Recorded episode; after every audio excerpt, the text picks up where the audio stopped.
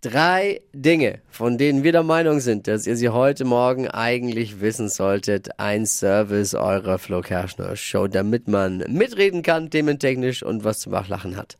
Punkt 1. Boris Becker und Freundin Lilian haben Deutschland verlassen, Oha. sind nach Mailand gezogen. Oh Mann. Klar, Boris Becker wollte schon immer mal in Spanien leben. ah, nee. Ah, hat er sich vertan. Hat er sich vertan. Nach Mailand geht's für Bobberle. Kurz darauf haben Bunte und Gala dort übrigens ein eigenes Büro eröffnet. Viele Deutsche halten sich für Miesepeter. Oh. Naja, okay, aber das sind ja alles Amateure. Die richtigen Miesepeter, die halten immer noch die anderen für Miesepeter.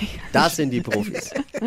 Aktuelle Umfrage, 58 Prozent der Deutschen, also das ist ja wirklich unfassbar viele, halten sich selbst und die Mitmenschen für miesepetrig. Wirklich? Für nicht so gut oder sogar schlecht gelaunt. Krass. Das Gute ist aber, die meisten Deutschen sind glücklich, wenn sie schlecht gelaunt sind. Das ist bei uns halt so.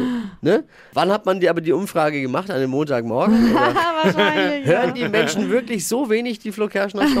Naja.